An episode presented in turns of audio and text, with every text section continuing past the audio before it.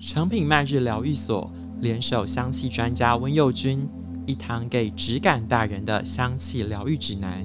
温佑君的居家香草习作课募资开跑喽！迷成品 Podcast 听众独享优惠代码 Elite Me 一一一 E S L I T E M E 一一一，限量一百名听众，优惠之外再折一百一十一元，把四小时的课程轻松带回家。从人文、风土、操作、带逛、摘种到能量方位，知识结合实作。邀你一起进入城市里的隐居练习。现在就到本集节目资讯栏，享受被优惠宠爱的美好。想吃垃圾食物、加工食品、饮料，我不认为不行，因为对于我来讲，我一直推崇一个概念，就是减脂要结合生活。你不可能杜绝一辈子。我不吃到地瓜球，不喝到真奶，不吃到炸物，不可能。我都很喜欢这些食物，我也会把它加入在我的生活当中。甚至我是一个会喝酒的人，不是酗酒，而是那种比如说三五好友偶尔会喝个一杯两杯小酌，我觉得这是一件很棒很快乐的事情。那这些你一定要把它融入在你生活当中，但用八二法则，八成的时间，八成的食物吃健康的食物，原型食物。两成的时间，两成的食物吃你喜欢吃或者是需要忌口的垃圾食物，我觉得是可以接受的。只要在大方向都走在正确的情况之下，在养成运动的习惯，你一定会有不错的一个减脂成效，甚至会有一个好的一个身材展现。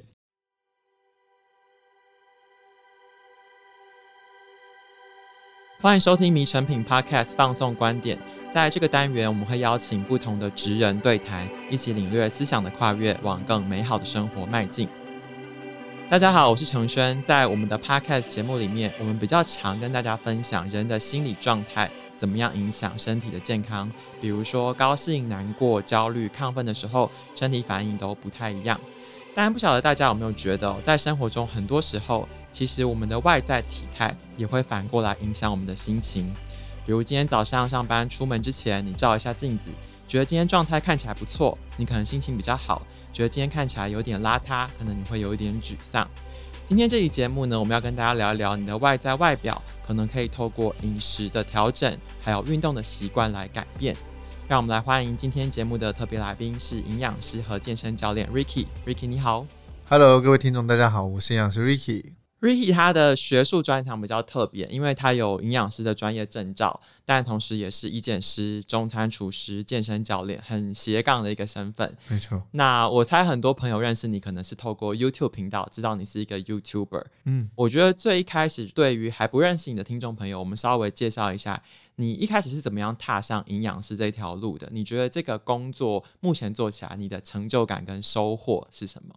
这个故事真的是一个非常长可以聊的故事，因为我从小就是个胖子，那种胖的程度就是不是说到会生病，但就是会被嘲笑，甚至会有一些绰号，所以从小其实都有一种我想减肥，我想瘦下来，我觉得瘦下来才会有女生喜欢我，才会有异性对我有兴趣。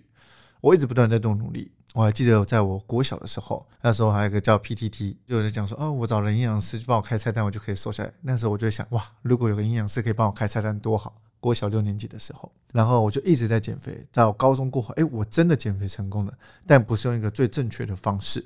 那时候呢，我读的是五专，然后我考上的是医检师的证照。那个是我爸是读这个职业，他就叫我们去读，因为那时候没什么方向，我们就跟着读了。我的偶像其实就是我爸，我认为说我爸很厉害，他就跟我说，如果你今天想超越我，我医检师能够做，我已经做到极限了，你需要再考上营养师。他就这样建议我，他也看了整个的市场跟十年后的发展，他觉得营养师是个不错的出路。然后我再加上我想到的是，哦，我从小都想减肥成功，想要变得一个更有自信的男孩。那我之前减过了这么多错误的方法，是不是如今我可以用一个正确的方式？再加上爸爸也期望我可以这么做，所以我才踏上了营养师这一条路。嗯，然后才去考，发现哇塞，这个营养师这职业太棒了，他就是我超喜欢的工作。首先，第一个我可以学到营养的观念。我可以用在自己身上，还可以用在别人身上。我们所有的一切不是经验谈，它是有条有理、有根据的。A 加 B 就会等于 C，而不是那个 C 是要随机甩那个骰子才会出来的东西。我觉得这个超级棒的。所以同等的概念，我学会之后，我可以拿去教别人。这个是我那时候考上营养师觉得很兴奋的一件事情。嗯，甚至可以学以致用，可以分享给更多不同的人，然后给他一些营养教育的一些观念。其实你自己有说，你自己在学习的时候发现你就是一个很爱问问题、问题特别多的人，是，所以后来你才慢慢开始走上 YouTube 这条道路，是吗？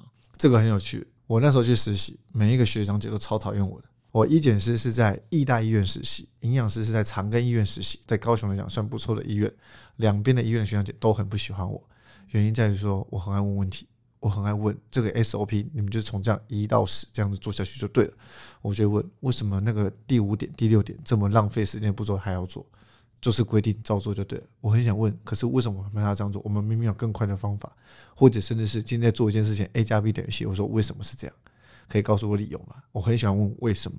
我觉得这是先天的吧，就是我有那种求知的欲望，我会想知道为什么可以这样做，以及我不喜欢浪费时间。也因为这样的情况之下，当时候我们会有一些营养教育跟卫教，我们会每个科别都去一趟，比如说肾脏科、糖尿病专科、癌症专科。那时候我刚好轮到了。糖尿病那边，然后我们要做演讲 PPT，我们要去演讲，然后来的人都是一些长者，五十岁到七十岁，然后你会发现每次演讲，每一次哦，面孔都差不多，那些人来拿药，每个礼拜也都还是拿一样的药，我就不解了，我们在这个步骤做这件事情到底有什么意义？这根本没有办法帮助他们，很像在走一个台面上的形式，就像在照着流程走，哎，你这个时候就该做这件事情，为什么公司叫我这样做，上司叫我这么做，体制叫我这么做，为什么要这样做？我搞不清楚这种状况，所以我很爱问为什么，然后在做这件事情上，我也百思不得其解。所以我做起来，我觉得我不是件快乐的感觉。嗯，我一次对这五十个人演讲，我可以把它讲得很生动、很活泼、很有趣。然后呢，没有啊，只有台上长官觉得很开心，哇，你讲的很棒，台下笑哈哈。然后呢，根本没有办法真的帮助到他们。那时候我就在想啊，为什么我不能把它拍成影片？我拍一次影片，假设五十个人看，五百个人看，五万个人看。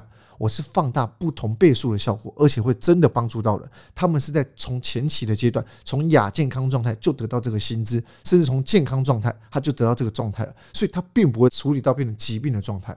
这个是我觉得非常有意义的一件事情。当时我在拍 YouTube 的时候，我就想，哇，这是一件超棒的事情。学生实习的时候就种下这个种子了，然后到出了社会后，因缘际会下做了 YouTuber，更觉得这件事情我非得这么做，所以才就觉得说，哇，这件事情好有意义。但是你自己当了 YouTuber，然后出书之后，现在反过来就是很多人会问你为什么，就是问你说这个东西为什么是这样，然后为什么要这样吃，然后怎么样对我们的身体健康、对体态会比较好。嗯，那今天我们的节目可能是代客发问吧，我们就来帮听众朋友问一下，你在之前的频道里面或者在书里面跟大家提过的很多观念，那我们来聊一聊，可以怎么样帮助大家。第一个，我们先从你的血泪史来讲好了。你自己讲说方向不对，努力白费嘛。过去你也走过很多冤枉路。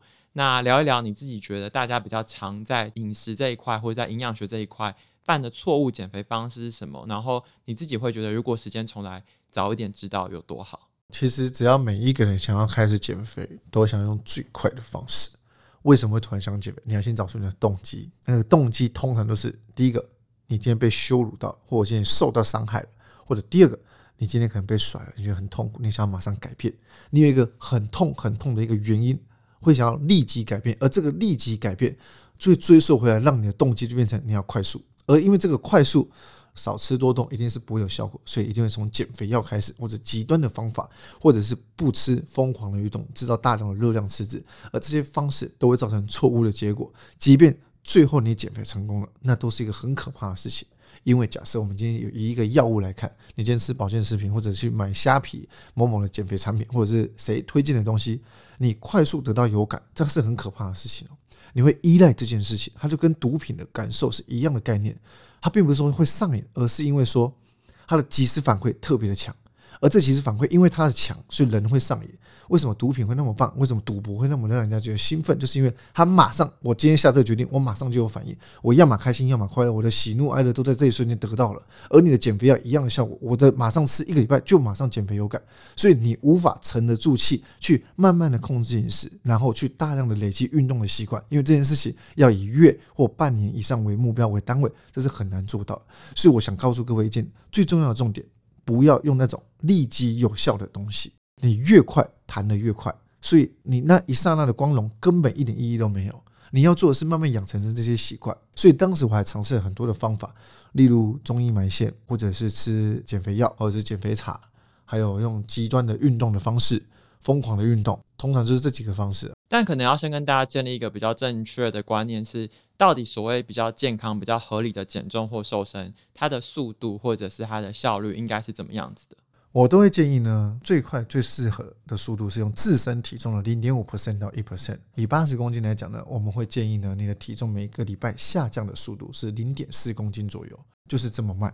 他说：“哇，我一个礼拜瘦不到两公斤，好够慢的。”对，就是这么的慢。你的体重也不是一个礼拜增加两公斤上去啊，你为什么觉得现在就应该一个礼拜两公斤下去？嗯，它是不合乎常理的，所以我们要正常速度下去，不然你那个快，它有分阶段性，你一开始快，后面都会中间卡住。为什么？因为那个快都是水分跟肝糖的不见，导致你可以快速的体重下降。那是体重，体重就还有很多个因素所组成的，它可以是体脂肪，还有骨骼、水分、肌肉很多种，但通常你的快速都是水分加肌肉，它是我们最不乐见的。为什么我们想减肥？绝对不是想要看到数字漂亮而已。大家要的是你看起来好看，但大家都会纠结于在体重机上面的数字，这是一个很大的迷失。我都会跟大家讲这个概念：体态才是重点，不要去看体重。大家遇到体态问题的时候，有一些人他可能是自己在网络上搜寻资讯，然后去慢慢在实验跟实做；有一些人他可能会去找像 Ricky 一样的营养师。其实想要帮大家问一问的是说，通常到什么样的情况会比较建议去寻求专业的协助？另一个是，到底营养师是怎么样透过不同的方式去帮个案理清问题？你们是像侦探一样，或者是你们是怎么样去分析它，然后进一步去改变它呢？这么说好了，我觉得减肥呢，它没有什么秘密。我并不是说，哎，营养师 Ricky 好像很有名气、很厉害，他一定有一套他特别的方法，什么 R 四减肥？No，没有。我们的减肥方法，你问其他营养师，有正统观念的营养师。都一样，大同小异。都是用热量赤字这个概念去减肥，然后再从热量赤字的情况之下去分配你的三大营养素比例，分配好比例之后，再放到我们的饮食模式上，再依照你做得到的事情来去做分配。这就是正统营养师都会做的事情，它并不是什么秘密。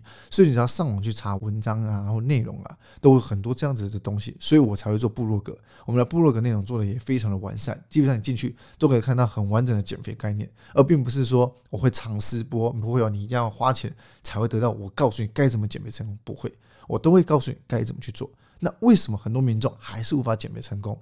这就是因为知道跟做到是两件事情，做到再配合你的生活习惯可以融入，那又是更困难的一件事情。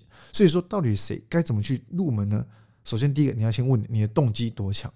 如果你的动机很强，但你执行力极弱，那你需要营养师的辅助来帮助你。因为你一定都知道，但就是要有一个人监督。这时候营养师就扮演一个很重要的角色，他可以帮助你去平衡说你的饮食的心态。例如，可能我们今天想乱吃，今天晚上可能你们今天工作一整天结束，哇，好辛苦，老板说要请客，你不吃也不是，然后你吃了也不是，好尴尬。你不去，很像是你是个边缘人一样，所以你就去了。所以，但你不知道该怎么办，这时候我们就会教会你哦，可能去之前你可以做什么，去的时候我们该怎么吃，去之后可以改善做什么事情，甚至我们会去教会你。像我们自己的方法是，我们会教会你该怎么办，而不是给你一个指令、一个动作。我们会去问，你知道为什么要这样做吗？以及，诶，再来，你觉得这件事情为什么会这样？你觉得有什么做法？我会先让他回答完，我再去介入。原因在于说，我会让他去思考。这个思考的过程就是他成长的过程，就很像小时候我们在读书的时候，一个好的老师不会直接告诉你答案，直接告诉你答案的老师都是很懒惰的老师，因为他懒得去教育，因为这个过程很辛苦。这这就是我在做的事情，因为我知道只有这样，那个记忆才刻在我们的脑海里。我自己身边有朋友有去找过营养师做咨询，他说到后来他发现这件事情有一点像在做心理咨商，就是很多时候其实是一个心理的状态过不去，但是营养师可能像你讲的是一个驱动力或者是一个鼓励的角色。那我自己知道，Ricky 你自己在你的部落格上有写过一个你们现在在提的减肥方式叫做三 C，可不可以稍微聊一下这三个 C 分别代表的是什么意思？这就是我自己研发的一个方法论，它并不是说是一个减肥秘籍，并不是，它是从人的心理状态去延伸出来的。因为我知道在减肥的过程当中会有很多的抗拒或者是一些不舒服的状态，那个从零到一的改变到底是什么？我自己反反复复经过这个过程，帮助过很多的学员，我总结出了三个 C，我觉得按照这三个 C 的步骤来走，他们才会真正的接受进去。就像是你直接告诉人一个道理，哇，你好厉害啊！那我为什么要听你的？就像这种感觉啊！明明我是专业的，可是为什么他不听呢？我也是百思不得其解。然后我就一直看到啊，那些卖直销产品的人，他讲的天花乱坠，为什么你相信他？我就一直不懂这个原理。到最后发现，因为他瘦了，只要他帮他瘦下去，他讲什么都是天神的旨意的感觉。所以我就听了这个概念，嗯，我把它融入起来。所以到底该怎么说？首先，第一个，我们的这个三 C 减肥法的第一个 C 叫做信心，第二个 C concept 给它观念，在第三个 C 呢就是 combine life。第一个信心，我们会先给他一个两周的菜单，让他帮助他快速减脂、快速下降体重。他先看到有状态之后，他才会信你接下来讲的任何的观念。所以前两周我不会跟他讲太多的理论，因为他听不进去。他现在找你，他就是想瘦。你没瘦下来，你讲再多我都不相信你。但你今天瘦下来了，你说什么屁都是香的，真的都是这种感觉。然后呢，我们在第二期介入之后呢，我们再给他观念的调整，告诉他、教育他，让他知道说为什么要这样做以及怎么做，然后会在陪同有营养师的照顾下去陪同他。最后第三个 C 就是 Combine Life，你一定要跟生活做结合。你今天做所有的决策、所有的事情，你一定要是今天我们这十周的照顾结束，我们没有营养师介入，你能不能继续执行？如果没有办法，这件事情你就不要做，因为只要没有我们，你还是回去啊，那能有什么意义？你只有一个人监督着你，叫你赶快跑，没有人看你，你就赶快偷懒。我们是要一个，就算我不在旁边，你也会养成这个习惯，你就是会跑起来。这个速度不用快，但那是你愿意跑的速度。这件事情我觉得很重要，而且有营养师的介入时，它会让你的赛道上你不会走错方向。你会在对的方向去走，甚至是呢，你在跑的过程会像在走斜坡。可是，在走斜坡呢，除此之外还有很多的石头跟障碍。营养师就是帮你把那个阻力降到最低，帮你用最舒服的方式去走到你的终点。我觉得这是一个比较重要的事情。所以，我们营养师并不是说很厉害，或者是他可以帮你怎么样，没有。我们比较像是一个陪同的角色，去在帮助你减肥成功的这个过程当中，去帮助你、辅助你达到你的目标。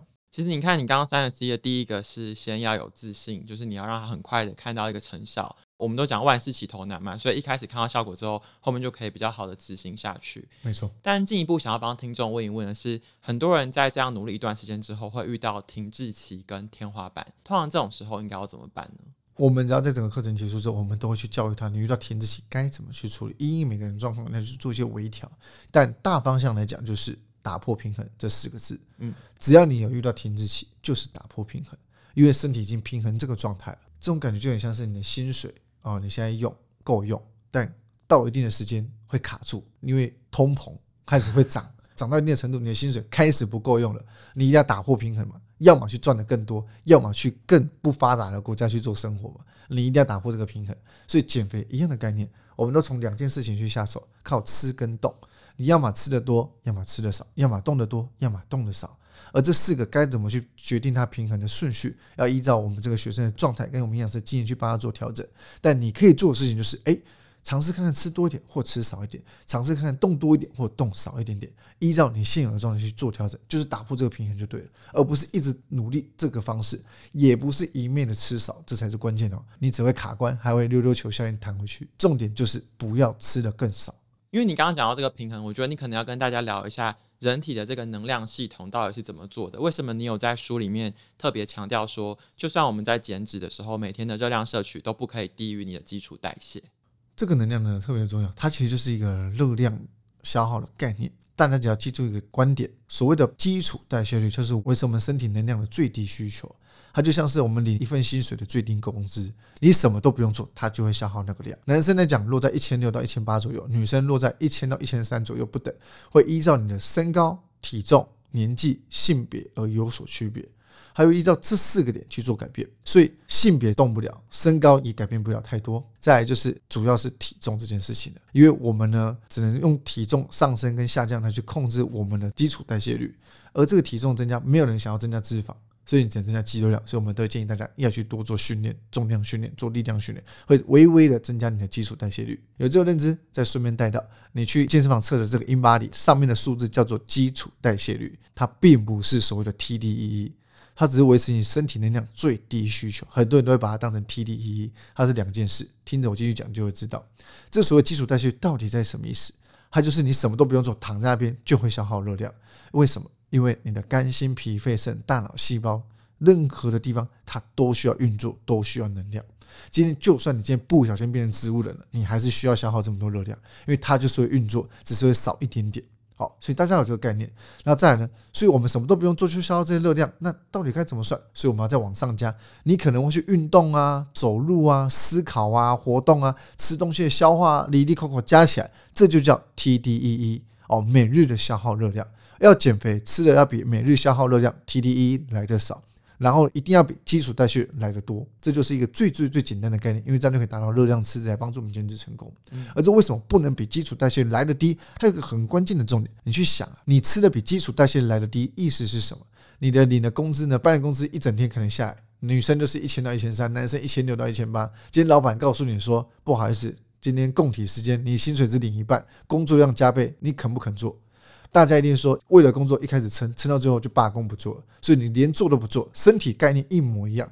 你今天呢，原本的充板电长这个样子，你今天不干，我直接给你用省电模式做事情，所以你身体会变得很虚弱，不想动，不想做任何的事情，情绪还会变差，体力也会变差，思考能力也会下降，因为器官正在不断的缩减它的能量使用，因为它节能，因为你吃进去的食物越来越少，这就是一个最简单的概念，就是为什么不建议吃的少，而且疯狂的动，它是不健康的状态的。那一个人他在平常日常作息的饮食，跟他在运动前后的饮食有没有什么不一样？要特别注意的地方？其实一般的人呢，他们的饮食呢，你说到底有没有什么做调整？我觉得，因为这个一定讲不完，但大方向就是以原型食物为主，以你看得出来他最健康的状态，占你所有的饮食中的八成。想吃垃圾食物、加工食品、饮料，我不认为不行，因为对于我来讲，我一直推崇一个概念，就是减脂要结合生活，你不可能杜绝一辈子。我不吃到地瓜球，不喝到真奶，不吃到炸物，不可能。我都很喜欢这些食物，我也会把它加入在我的生活当中。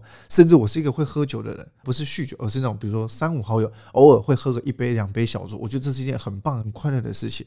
那这些你一定要把它融入在你生活当中，但用八二法则，八成的时间，八成的食物吃健康的食物，原型食物。两成的时间，两成的食物吃你喜欢吃或者是需要忌口的垃圾食物，我觉得是可以接受的。只要在大方向都走在正确的情况之下，在养成运动的习惯，你一定会有不错的一个减脂成效，甚至会有一个好的一个身材展现。一个人的身材可以反映出他的生活形态跟状态，会因为他的选择的食物、选择的生活模式而造就现在的这个形态。其实慢慢的，你只要养成这个正确的饮食的习惯、好的运动习惯，你的体态就会趋近于正常值的状态了。它是一个很自然会遇到的一个结果。而且说，那运动前、中、后有没有什么要去吃啊，让运动成效更好啊？其实一直以来这个问题，我觉得都是一个假话题。所谓的假话题的意思是，它就是一个炒热话题的事情而已。就是大家的训练强度根本没那么高，运动量根本没有这么大，去做这件事情根本是没有意义。除非你今天是竞赛选手，长期有在训练的人，或者是你是比赛选手，哎，你在做这件事情，嗯，它的效果特别特别的好哦，它真的有帮助。不然我跟你讲，那都很像是你拿马拉松选手或者是健美冠军等等的他们的一种饮食心态套在你自己身上，要把自己搞得很复杂，没有。大家都很喜欢这样，把它搞得很复杂之后呢，就觉得嗯，这件事情变得特别的意义，应该。会让我马上不一样吗？其实并不会，它真的不会有太大改变。其实你反而觉得把它落入日常里面的一个习惯就好了。不用特别在意说哦，我今天运动的前三十分钟我要吃什么，后三十分钟要吃什么。没有错，真的完全没有必要。你这硬要讲哦，可能我们会建议说，你如果是空腹去运动会不舒服，就记得先吃一点点东西，然后不要促进肠胃蠕动的一些纤维啦、优酪乳啊这种食物，因为可能等一下你运动的时候，你肠胃会蠕动，你可能就跑去上厕所，会肠胃不舒服。特别注意这种事情就好。硬要讲运动中吧，补充冰水是件很棒的事情。喝冰的十度七左右这种冰水，因为呢，它会帮身体去降温，然后达到更好的一个运动的成效，而不会呢，你身体一直处于一个高温，你的状态会变差。嗯，这个我是我觉得有帮助，多喝水这件事情是可以的。其他的，比如说运动后，你要注意补充两个食物的类别，碳水化合物跟蛋白质，往这个方向去补充就可以了。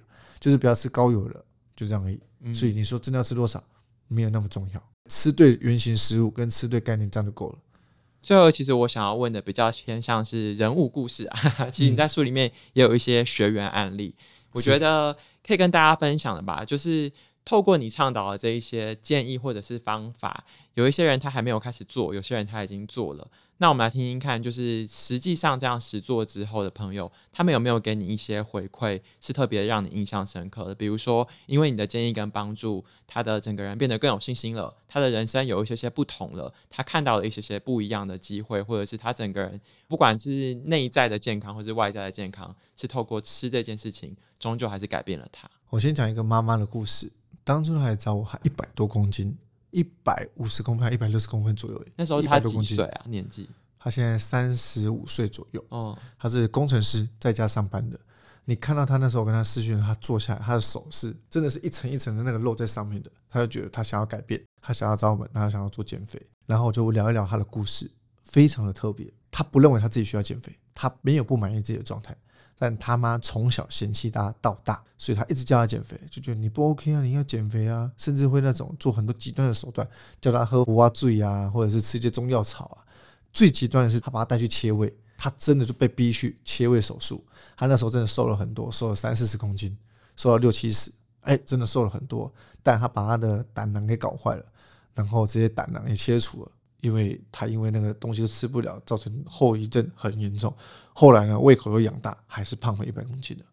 然后我就问说：“那你为什么还要来找我减肥？”因为他说这次不一样，我想为了我孩子减肥，因为他生了一个女儿，他们家住在万芳那个地方。然后他们每次只要生病看医生，他要跑到基隆，非常远的一个路程，他跑半个小时到一个小时的车程。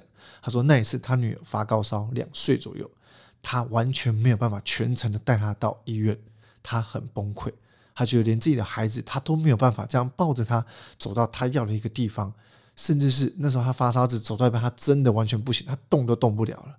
他想要请人家帮忙也没办法，也很奇怪，他只能靠自己。小孩子发烧，想带着他去，父母是很着急的。然后他就说他想改变，这次他想为了他的孩子而变得健康。我想陪着他们久一点，很感动。他讲到整个过程是爆哭的，因为他看到他孩子，他很舍不得。他不是为了自己，他是为了他孩子。这就是我看到母爱的地方。后来我们帮助他从饮食去改善，然后瘦了大概十二公斤左右吧。他很感动。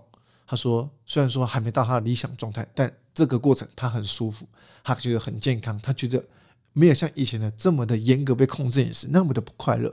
甚至他跟我们分享说，以前孩子校外教学的时候，我们需要陪他半天，剩下半天之后，可能我们就可能要到家长会带他去可能其他地方去走，但他在玩完那半天，他们就要回家，因为他没有体力，他真的没有体力。他说那一天他不仅陪完全程，没有休息。”结束之后，还带着他们去其他地方。他说他体力完全 OK，他很兴奋的在跟我分享这件事情。我真的听的是超级开心的，因为这个是真正的帮助到一个人，而且我们没有用强迫他说：“哎，你要给我怎么样吃哦，你要给我怎么动哦，你要让我们有成效。”没有，我们配合他的生活形态去帮他做调整，做饮食的改善。哎，你不喜欢这样做，嗯，那我们改个这个方式，你能不能接受？嗯，他就这样，他好多。你想吃这个东西吗？好，我们帮他安排进你的食物菜单当中。他就觉得哇。我一个礼拜可以吃到这样一两次，我觉得 OK。其他时间我这样吃是没有问题的。跟他做个简单的交易，他就达到他这样完美的状态。我们也觉得说，我们真的帮助到一个人。我们整个团队是很兴奋做这件事情的，因为我们在做快乐的事情，同时的还可以帮助到人。这个点我觉得特别特别的重要。这边我想顺便讲的是，工作这件事情，因为我的每一个团队进来的人，我都要跟他们说，你不要为了赚钱而进来，你要刚好做一件你喜欢的事情，同时可以领到钱，你再进来这个地方。我们每一个团队里的人，我都是这么教育的，因为这样子大家才不会以钱为当第一导向，而是以帮助人当做第一导向，或者是做对的事情来帮助这些人，他的动机会越来越强，而且会越明确。每帮助一个个案，我们的整体的这个士气跟正能量会变得更强，而且像一个正向飞轮。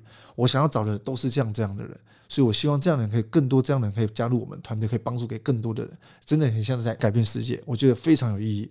回想到当初的那个自己，只是想要帮助自己改善，现在觉得自己成功了，我想帮助给更多当时像我一样困难的人，这些希望跟帮忙。